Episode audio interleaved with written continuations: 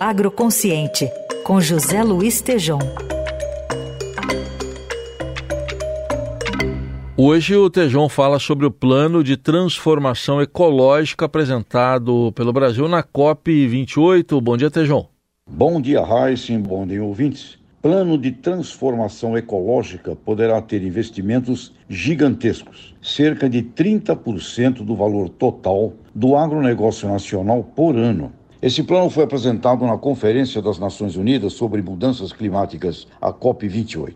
O plano foi lançado pelo ministro Fernando Haddad, da Economia, e conta com suporte da ministra Marina Silva, Meio Ambiente, Carlos Fávaro, do MAPA, Paulo Teixeira, Desenvolvimento Agrário, e do vice-presidente e ministro da Indústria e Comércio, Geraldo Alckmin. E sob o ponto de vista do agronegócio, o plano deverá incluir o projeto de restauração de 40 milhões de hectares de pastagens degradadas, o que significaria dobrar a área agricultável brasileira sem cortar uma árvore. Muito ao contrário, plantando árvores dentro dos modelos de agricultura de baixo carbono, integração lavoura, pecuária e florestas, programas agroflorestais integrados e sistemas de biocombustíveis e bioenergia, como o próprio biogás, produzido a partir de uma visão de economia circular com os resíduos e dejetos existentes nas atividades agropecuárias e também urbanas. No setor da agropecuária, como a pecuária confinada, lagoas de resíduos de suinocultura,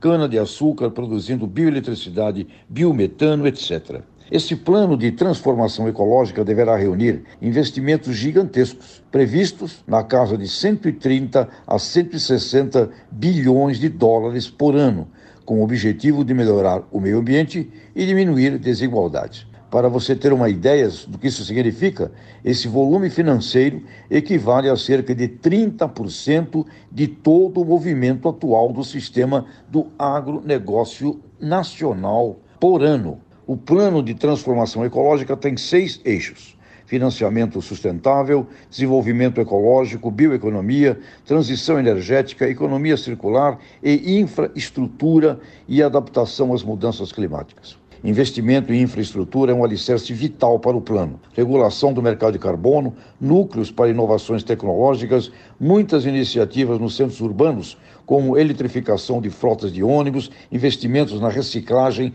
e obras para reduzir riscos de desastres naturais. Nas áreas rurais, um comitê interministerial já está estudando sobre o plano de restauração de 40 milhões de hectares de pastagens degradadas em ativos com superávit ambiental e social. Títulos verdes já são uma realidade, novos editais do BNDES estão a caminho e a iniciativa privada já atua com fundos de investimentos de olho na transformação de terras degradadas em modelos agri-silvipastoris como programas de LPF e florestas, obtendo, além de carbono neutro, resgate de carbono e metano, criando um superávit nessa nova contabilidade invisível, o Carbon Accountability. O sistema chamado de agronegócio que envolve o antes, dentro e pós-porteira das fazendas, agora irá muito além dessas dimensões físicas. Caminharemos para o alto na atmosfera e para o profundo na proteção ambiental dos aquíferos. A agroconsciente é uma visão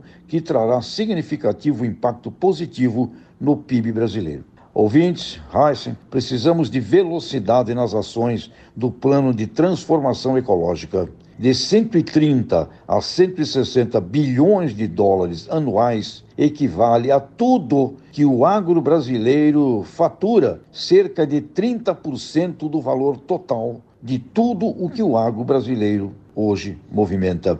É um investimento monumental que transforma a economia nacional. Até a próxima! Obrigado, até a próxima. Próxima que é na quarta, com o Tejão de volta aqui ao Jornal Eldorado.